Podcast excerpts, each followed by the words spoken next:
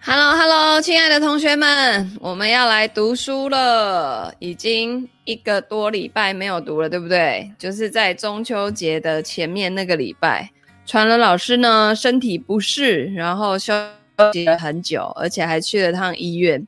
然后在月初的时候呢，这板桥我们家附近呢刚好又有这种 Delta 的案例，所以我们就非常的担心。结果检查了老半天，都不是。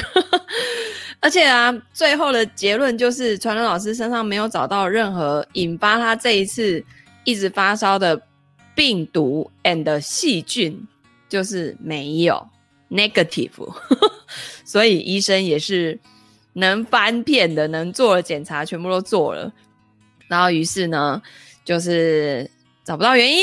好，所以呢，医学医生也说了，就是在医学的领域呢，其实我们还有很多的未知。所以我觉得呢，就是大家要好好的把握你身体好的时候，然后，然后我觉得就是身体不好的时候，你就迎接它吧。像我昨天就看到有一个 YouTuber 啊，他就说他最近刚好在低潮期，然后呢，因为人们就会很想要，就是觉得要正能量啊，觉得低潮是不好的，然后就是要赶快让它过去啊，或者是怎么样。可是他后来直接就。发现一件事情，就是当低潮来的时候，你就跟他说欢迎光临，你就去好好的体验这个低潮的感觉，然后自己去做一些，像他就去找朋友出去玩啊、聊天啊、晃一晃啊，对对对，钟明轩，然后呢，就诶自己有变好这样，所以其实他也是在转换自己的一个状态，然后帮自己去换环境，因为我觉得疫情的关系。就是大家可能会比较不想要外出，然后觉得外出是很危险的。而且我我其实在这之前，对于疫情啊，我觉得可能影响不太到我，因为我本来就 就是在家工作者，我本来就没有在搭什么交通工具，然后我也个案都是用线上去完成的，然后现在线下的活动也也几乎都没有了嘛。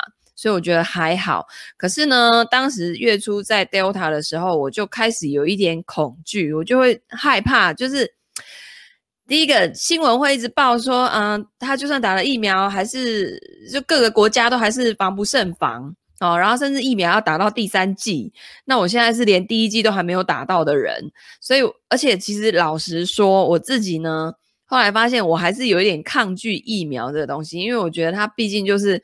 非自然的东西嘛，然后要打到我的身体里面，可是你好像又不得不打那种感觉，所以我就有一点那种在那边给他故意给他拖延，然后反正我也一直预约不到啊，所以就想说好吧，就也没有很急着要打。可是那时候 Delta 来的时候啊，我就会觉得说。哇，已经离这么近，因为就我小孩的学校因此停课了两个礼拜，然后又开始恢复网课的那个状态。不过现在我觉得小孩子的适应力真的很强，他们就是你现在要线上或线下，我都可以这样子。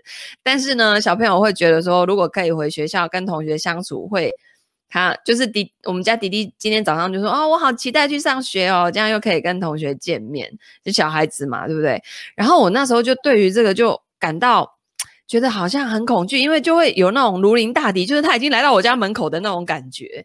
可是啊，后来我不是去陪传伦老师去那个医院住住院了，呃，就整整一个礼拜嘛。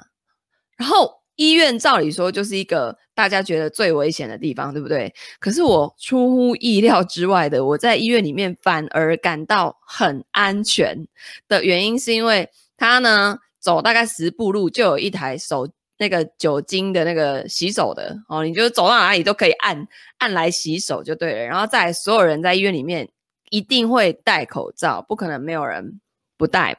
再来就是 陪病的人，每每五到七天他就会叫你去做一次核酸检测。我总共反正这这一次就被戳了四次的鼻子，然后戳到最后那一次我已经整个就是觉得啊。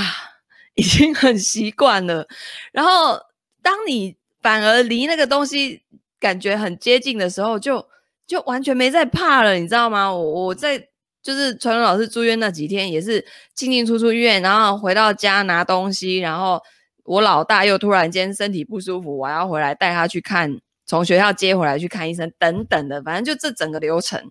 林州嘛，现在已经没有在怕外面那些病毒了。我整个感觉就是，反正就是这样。所以我真的觉得恐惧只会招来更多的恐惧，你知道吗？然后呢，担忧啊，那些焦虑啊，因为你所有出看到的所有的新闻。你就会以为世界就是长这个样子，结果殊不知，现在中秋连假多少人出去玩啊？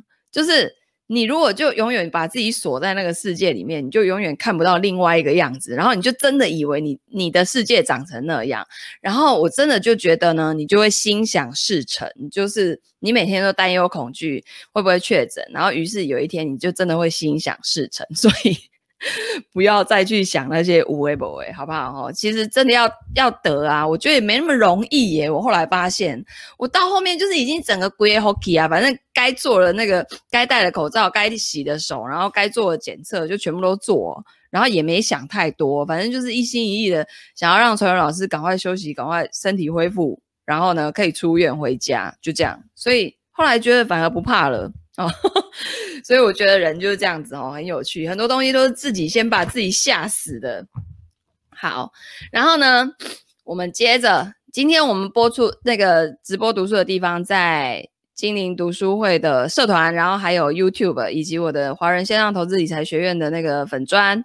那如果你对于这一本书《五种时间》是哦，是有兴趣的啊、欢迎加入精灵读书会的私密社团。然后我们今天要读到的是第二章“生存时间”，这个叫做运动员的密码。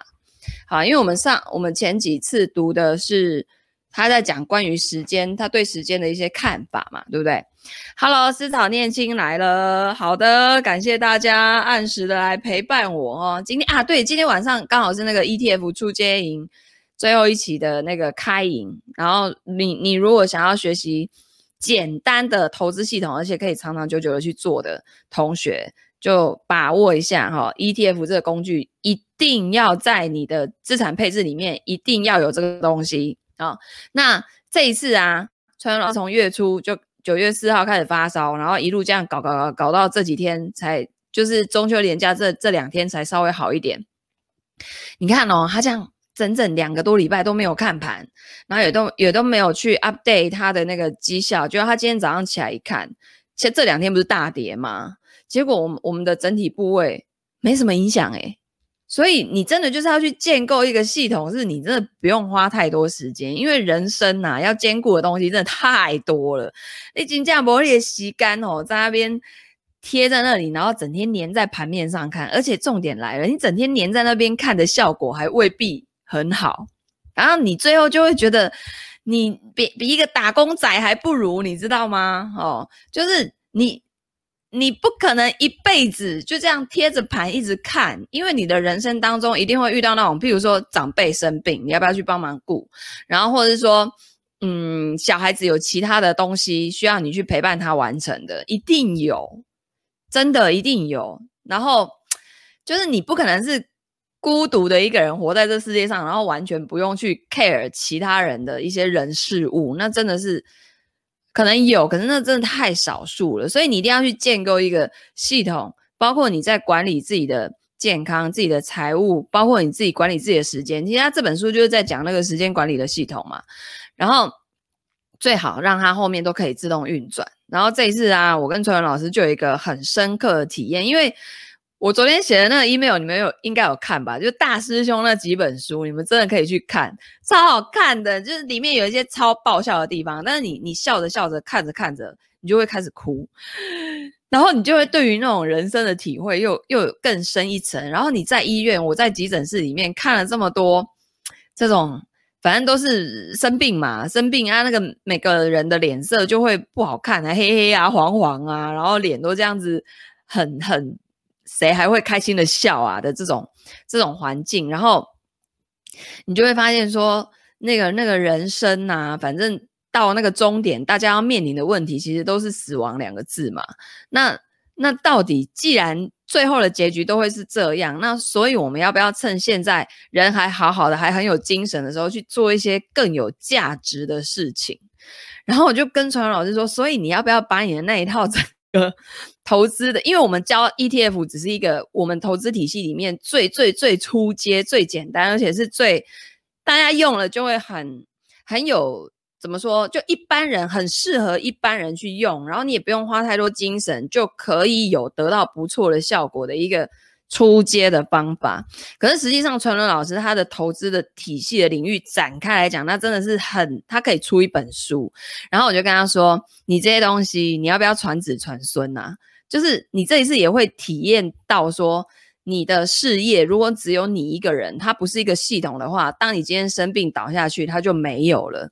所以呢。”当然，我现在有团队，可是我还是要去管理，对不对？所以其实未来的走向就是要去把它企业化。那传伦老传伦老师的那个投资系统，就是要去有人去传承它，所以他可能要去呃，有有他自己的的，他可能要给儿子写一封什么秘秘诀 秘籍。武功秘籍那种东西，然后只传家人不传外人，类似那种概念的东西，所以他就说，对，嗯，他觉得这一次真的要好好把它写下来，因为万一突然间人不在这个世界上了，后人还有还有这个有迹可循嘛，对不对？知道说自己的那个长辈是怎么去操作自己家族的这些钱的，然后好好的去守护它，让后面的子子孙孙可以。不要为了钱担忧，去好好的去用完它，对不对？好，所以什么？那个佩文说什么是有价值的事情呢？其实有价值的事情是什么呢？就是指你要去帮助更多人，影响更多人，让别人的生活变得更美好的事情，或者是你把自己变得更好，不要去造成这个社会或是别人的负担，其实就好了哦。OK。好，所以呢，第二第二章他说，我们的祖先跟动物一样，从出生开始就跌入了周而复始的生存时间当中。生存时间就是你在求生存的时间。好，我们躲避危险，追逐食物，寻找同类跟族群的庇护。精疲力竭的整日奔走，为求一夕安眠。在饱足跟晴朗的日子里，在躲避跟追逐的间歇，我们获得过一点点的快乐。进化到现在，除了睡觉、吃饭跟走在路上的时间，我们会发现自己在大部分时间时间里，依然在忍受这个世界。在适应跟克服之前，痛苦接踵而至，让我们感到既无能为力又疲惫。当我们看到有人可以缩短跟跨越这种忍受的长度的时候，就更加深陷迷茫之中。为了缓解嫉妒跟失衡，我们甚至还接受了命运发牌的比喻。我们会发现，一切似乎真的取决于命运之神的发牌跟洗牌。忍受痛苦的强度跟周期，并不由我们决定。但又听说，就算在这种比喻之下，命运之神也只负责发牌、洗牌，玩牌的人是我们自己。不能拿到好牌的话，就要仔细研究怎么打好坏的牌。据说一张牌改变不了结果，关键在于是不是可以根据现有的牌形成一套战术，围绕其中最好的牌，能不能打出一番排列组合？还好，在。五种呃五种时间，不从运气跟等待发牌的随机性角度来解释生活。在成长的岁月里面，总会有人走过来对你说：“啊，算了吧，世界就是这样子，你就好好过你的日子吧。”那你就将信将疑的，于是呢，向对你说这个话的人身后看去，发现他们的生活的确是这个样子。可是明明在很多瞬间，你感觉自己被。朝其他什么方向的力量推了一下，虽然那个力量微弱而模糊，其实你想听听那些生活不是这个样子的人会怎么说，因为你知道，一旦你听他们说了，一旦你看见了想要的东西，就无法再假装今天跟昨天一样。很多问题在特定的时间段是无法快速想明白的。生存时间就是这种典型的时间段，因为在生存时间里面，除了忍受、等待，还有失败。多年以后，你才会知道，失败意味着认知还不够多，时间还不够久，而你还有理由再来一次。也许要经历三年失败中的极度怀疑，才有三年后的信心万丈。但你说你担心坚持不到那个时候了。回顾我们所知的故事，所有的胜利都因为曾经不够强大，来自缺乏跟不满足。只有万事俱备的时候才能获得的成功，也没有资格叫做成功。所有挑战达成的基础都是资源的缺乏。当初的挑战者正处于在与我们同样的生存时间之中。生存时间的可怕之处在于，如果你不去逾越它，它就会反过来占据、消耗跟毁坏你的生活。但是我们不必怕它，只要我们未来还有时间。毕竟时间是一个用来计算变化的单位，时间不是用来等待的，而是用来迭代的。迭代就升级的意思。那什么是生存时间呢？生存时间是五种时间当中的一个时间分类。从字面上的意思来看呢，生存时间就是一个人他为了生存所用去的时间。比如说吃饭时间、睡觉的时间，是生存时间最基础的范畴。为了保证生存，所有人必须保障吃饭跟睡眠所用的时间。他们大概占据你每天时间的三分之一。但是呢，按照先天遗传跟后天养成的作息习惯，每个人占用时间的长度也不太一样。不过呢，在一天当中，基本没有办法摘除跟挪动的时间中，就是吃饭跟睡眠哦。可能呢，有更大比重的生存时间是你为了生存必须用去的。你可能呢，从来没有从这个角度去计算跟觉察。那五种时间体系对生存时间的定义就是。大多数人在人生的大部分时间里面，因为自身能力不足跟外部条件的限制，没有办法做到主动选择，而被动处于的时间分布。譬如说，譬如说，没办法，我就是要，因为我是计算时薪的，然后呢，如果没有这个收入，我就没有办法缴账单，所以我的时间呢，只能用。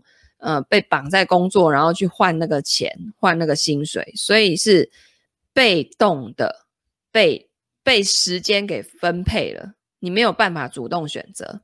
那为了更好的理解，我们对生存时间做一下简单的分类。生存时间可能出现在以下几种人当中，就是每个人的人生一定都会有生存时间的这个时候。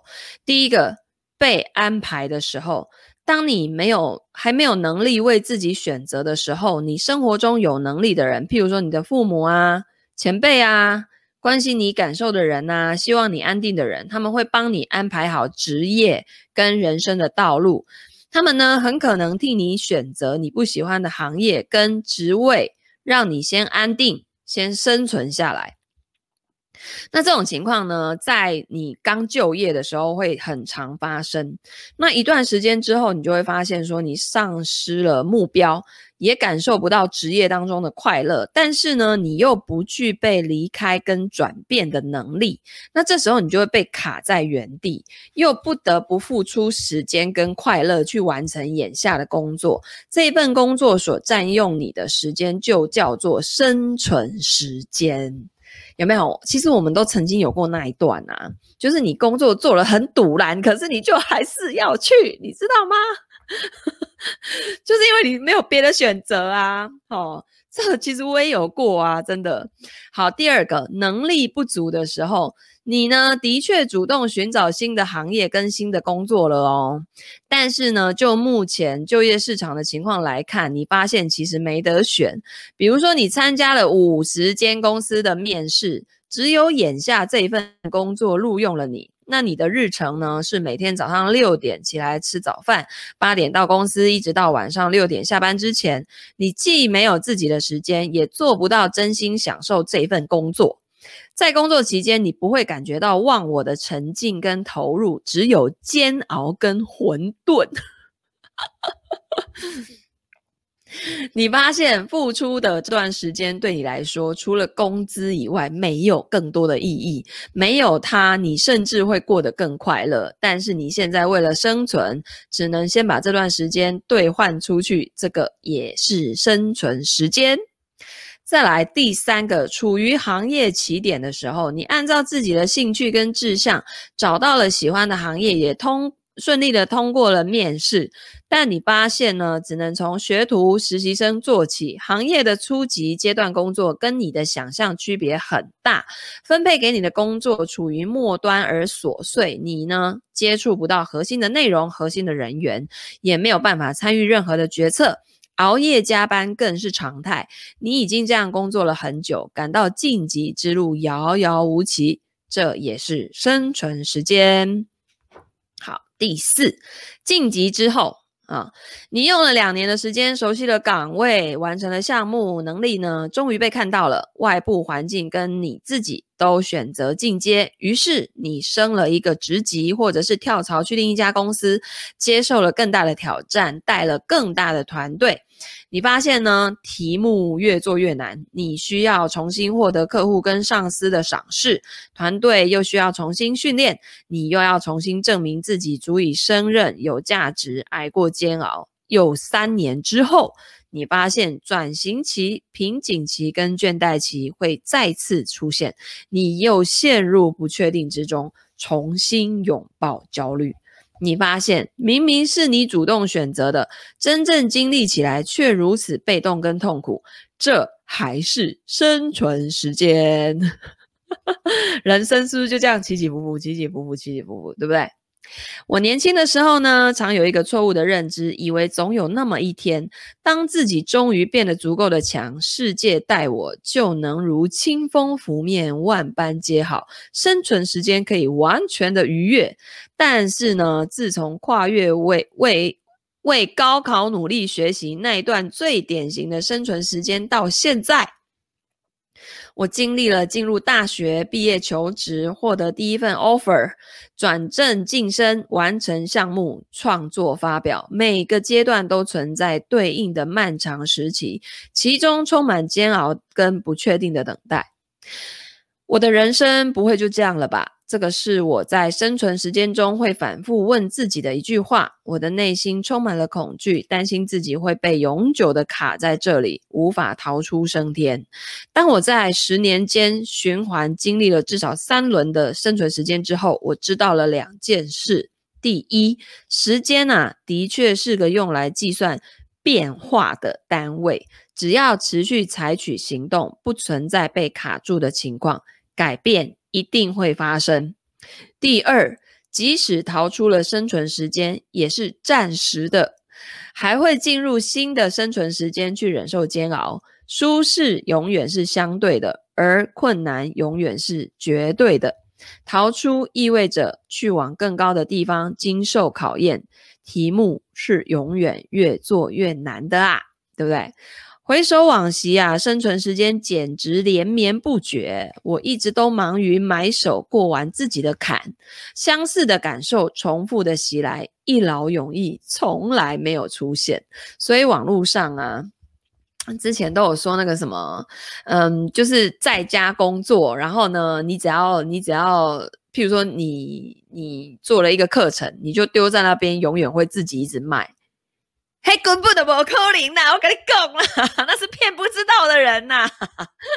你最好课程都不用迭代，好不好？你你那个五年前、十年前的东西卖到现在还能卖哦？拜托，那个以前讲什么世界是平的，现在已经是不一样，好不好？哦，反正呢，没有一个东西是可以丢上去，然后你都不用管它，后面会为你自己一直带来收入，没这种代志。好不好？那个教人家网络行销的人最最常会讲这种，就是让你觉得哇，我是不是前面这样子建构好了，然后我就都你每天就躺着不用干了，然后就有收入进来了。真实的情况并不是如此，好吗？我只能说它是半自动，它但是它绝对不是全自动，好不好？哦，就是像我的课程也要一直改版，一直迭代啊。我我我我的那个。挑战营各种营，哪一次不是 live 播出啊？虽然每一次的那个研讨会主题都一样，可是里面讲的东西都会因应当下整个世界跟整个学员的状态跟状，还有我自己的状况，然后去去去讲的。所以那内容没有一次是一模一样的啊！哦，所以真的就是不要把那些事情想得太容易。什么？当然他，他。如果你做顺手了，对你来说就是会很容易。可是他绝对不是那种，呃，做做完了然后就躺着钱就会掉下来的那种，不是不是，好不好？他会一直有那种你要去去就一劳永逸这件事情是没有的，好不好？好，他也讲了从未出现嘛。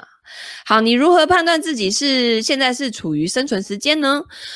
五种时间的一个好处啊，就是可以对当下所在的时间快速的辨认跟分类，从而弄清楚随之出现的情绪是怎么一回事。比如说，生存时间当中总是充满了负面的情绪，当下一次你的负面情绪来袭的时候，如果你用最短的时间去识别了它，就可以做出一些应对。那当然，你只能辨认情绪，并不能摆脱它。真的摆脱了情绪，就处理了过程，没有了痛苦，你就无法创造跟改变。那为了实现快速分类，书中每一章都分别展开叙述这五种时间的特征，也从感受啊、过程啊、结果出发。那总结五种时间各自的判断原则，他们可以帮你更准确、快速地觉知自己的时间分布。当你下一次感觉很郁闷，然后很没有希望啊，怀疑自己处在生存时间的时候，你可以参考是否符合以下的情况啊。第一个就是你感到选择受限了，充满挣扎或者是煎熬，然后所做的事情呢，没能进入正向的循环，也暂时无力改变。再来，整个过程被他人选择跟推动，你有一种当傀儡的感觉，经历漫长的等待。然后或者是方向模糊，常有时间被充斥的感觉，而不是充实的感觉。你们现在有人有这种感觉吗？好，那如果对比完以上的状态，你判断自己的心情差，确实是由于处在生存时间中。那接下来的一步就很重要啦，你就需要再追问自己一个问题。你是在主动生存时间里面，还是在被动的生存时间里面呢？或者是说，这一段让你感觉很难、很痛苦的生存时间，是被迫来到这里的，还是是你自己主动选择的呢？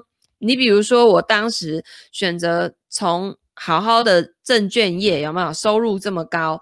然后呢，转换到财务建筑师，这个以收咨询费为方向的，不是在卖金融商品的。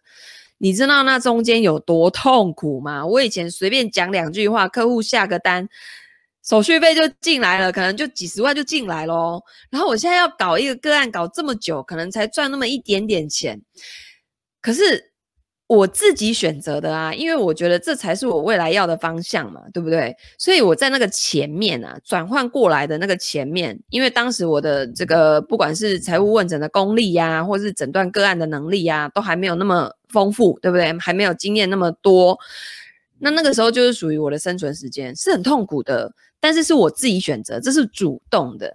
但现在最就是最怕的是你是被迫的，就是你是被动的生存时间，那就真的会很痛苦。那我们就可以来看看这个作者教我们怎么样把它穿越过去。好，他说我们呢再来回顾一下生存时间四种情况的举例：被安排时跟能力不足的时候，都属于被动生存的时间；而处于行业的起点，就是你主动选择的行业，跟晋级之后。你自己争取了晋级，比如说你升官吧，升官了嘛，你就要又要带更多的团队，然后解决更难的问题。好，这样子，这个呢，则是在主观上发生了本质的变化，是因为你的能力不断的增强，已经不满足于原来的位置跟状态，做出主动的选择而带来的适应期，属于主动的生存时间。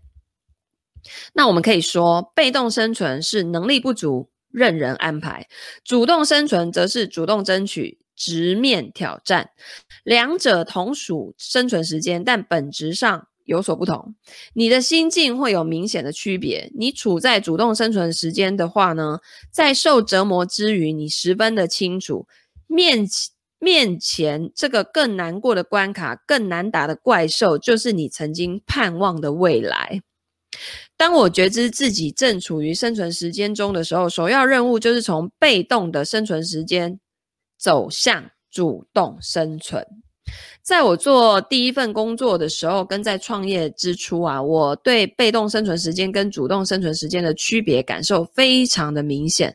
我大学毕业之后的第一份工作是在电视台播新闻，主要的工作内容就是化好妆，然后对着镜头去念新闻稿，我没有办法决定自己什么时候要念，也不能决定自己要念什么。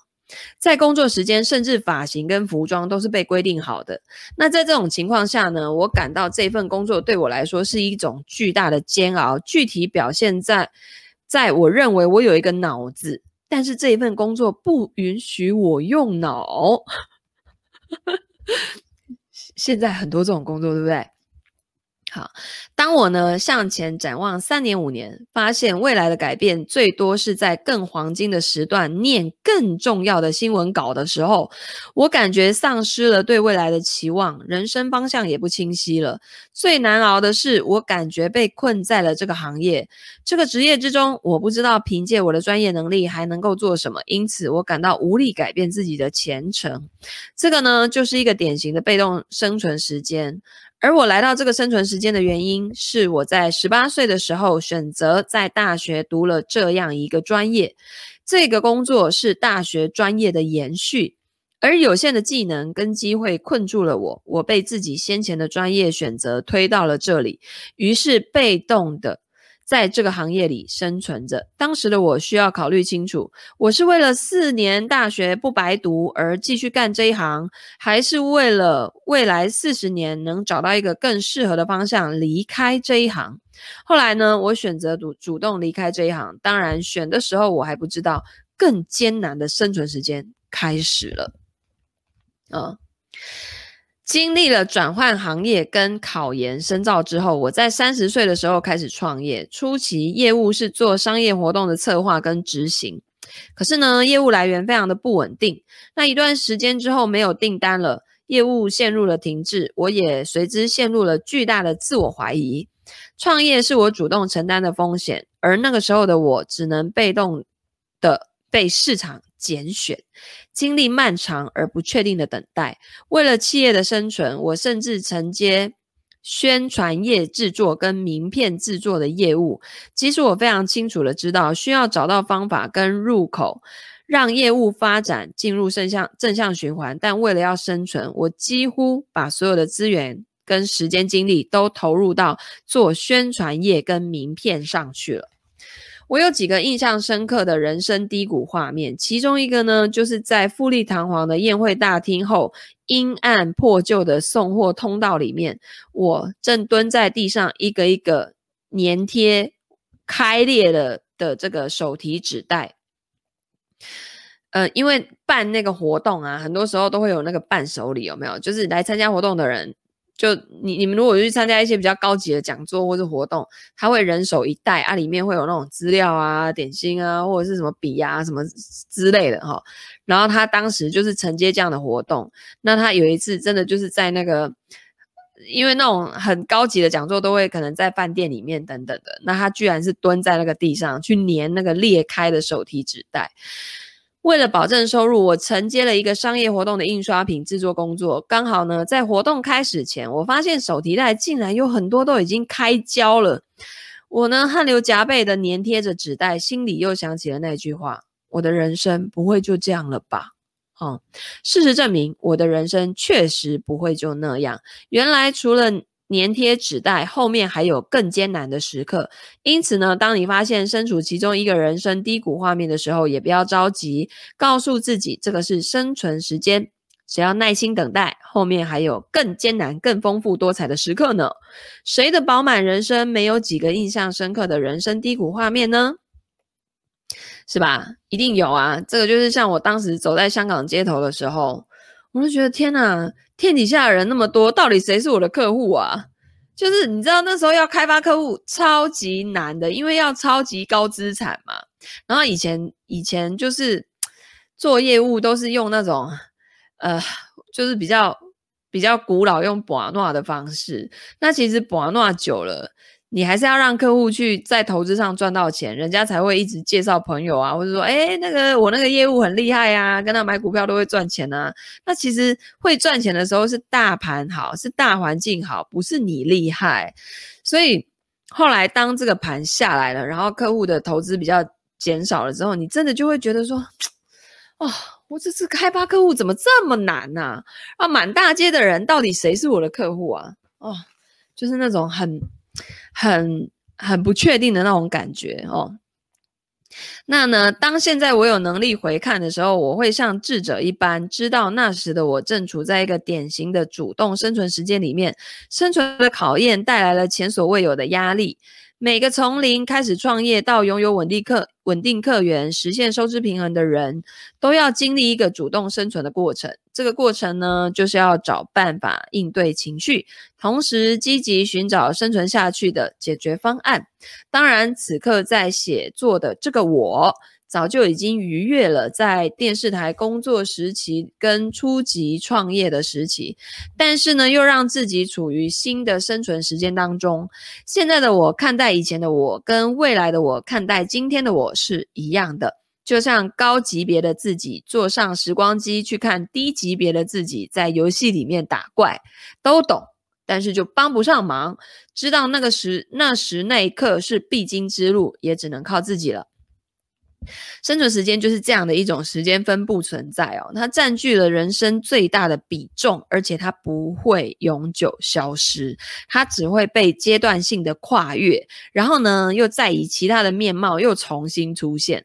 所以，生存时间的痛苦啊，就是人生的底色，让人对比出其他时间的快乐。认识到生存时间的这种特点，我们就需要追求逾越它的能力。才能摆脱被动的枷锁。那么，生存时间的完整概念还应该加上一句描述啊。大多数人在人生的大部分时间里面，因为自身能力不足跟外部条件的限制，无法做到主动选择，而处于被处于。而被动处于的时间分布，这个叫生存时间嘛。那我们的目标是逾越一个又一个的生存时间，这样子，我们对生存时间更完整的认知应该是：我可以忍受，但是暂时的忍受是为了终将打破现状；我可以摔倒，但是为了逾越，我摔倒也要往前摔。这句话是不是很有正能量？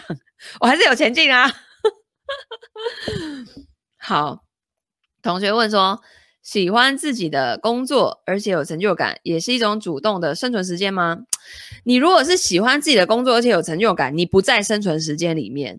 生存时间是会让你感到痛苦的，那只是说这个痛苦是你主动选择的，就是你要去经历它的，你要去面对更大的挑战，还是你是被动的、被迫的、被被生活所逼的？好，所以你的状态呢，我觉得会比较像是在。就是你喜欢自己的工作，而且有成就感，都会比较像是赚钱时间。你们知道五种时间呢？它就是生存时间、赚钱时间，然后还有是好看时间，以及好玩时间跟心流时间。嗯，所以我觉得，如果你喜欢自己的工作，而且有成就感，你有可能会是在赚钱时间加上心流时间。好，就像我现在在做个案的时候，有时候进入那个心流状态啊，时间咻一下就过去，可是我却不觉得哦。所以呢，生存时间是你会感到有一点痛苦的，因为你要去做改变，去做愉悦，去跨越那些困难跟问题。OK，那应对被动生存时间，你要怎么做呢？除去吃饭跟睡觉，被动生存时间占用你一天的时间越长，你就会越低落，越没有时间去展开其他的行动。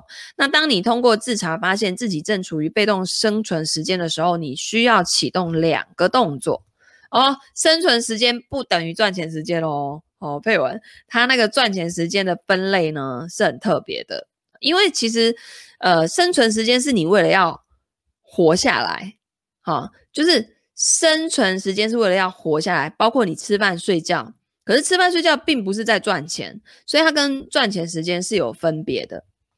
好，那他说你需要启动两个动作，第一个就是对应情绪，并且觉知自己当下的位置。在被动生存时间当中，人的情绪是压抑的，思路是迷茫的，因为有大块的时间被捆绑。那一天当中呢，整体。整体的效率是低下的，被大脑边缘系统操控产生的这种负面情绪非常的正常。当你读到这里，你就会了解到生存时间是个必然的存在。在下一次感到情绪很差、感到压抑跟被动的时候，你要理解并且知道你现在在处于生存时间当中。那你会知道，人在这段时间里面可能是会不快乐、可是你应该要马上告诉自己，眼前这个阶段不是永久的，它是可以解决，也可以逾越的。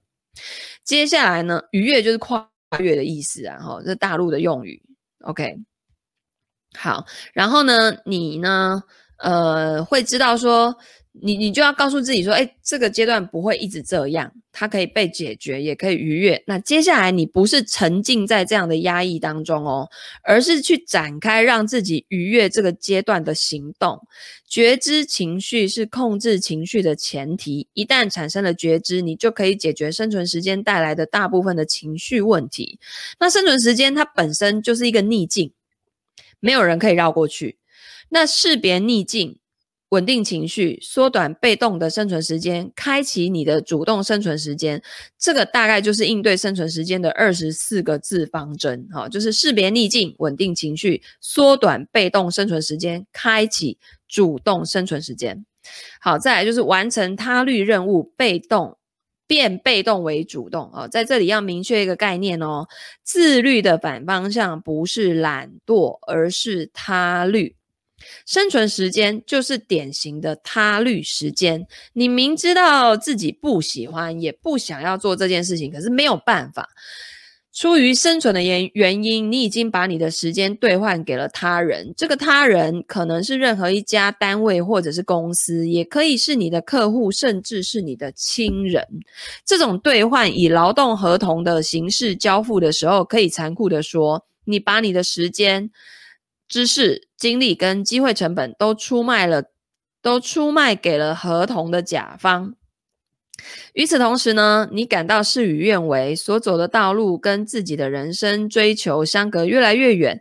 你清晰的知道，这段时间之内你做的事情跟增加的能力，完全不是指向你在。追悼会策划表里面为自己写下的饱满的生平，那么让我们正视他律的现实。既然你已经把这段时间出卖给了别人，你的目标就应该很简单啦、是什么呢？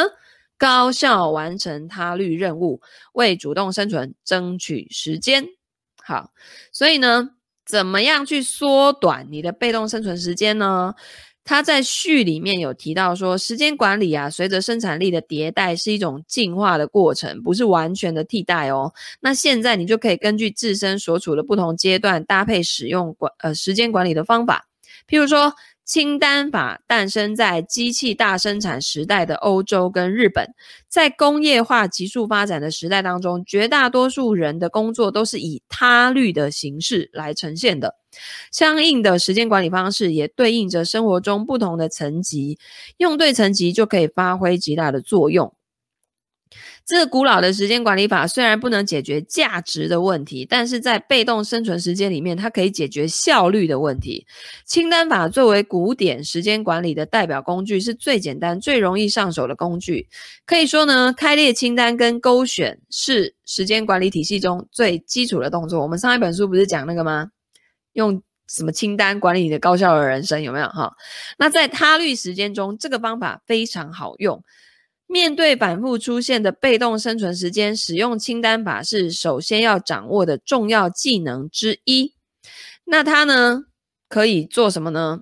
第一个，减轻焦虑，这是每一本书都讲到清单，每个人每一本书都会讲到的，因为写下来。你就顺过它一遍，然后脑子里面的东西就会很清楚。再来第二个就是可以专注在当下，第三个摆脱他律，第四个总揽全局，拆解目标，设定里程碑。第五打勾的快感有没有？做完打勾是不是很爽？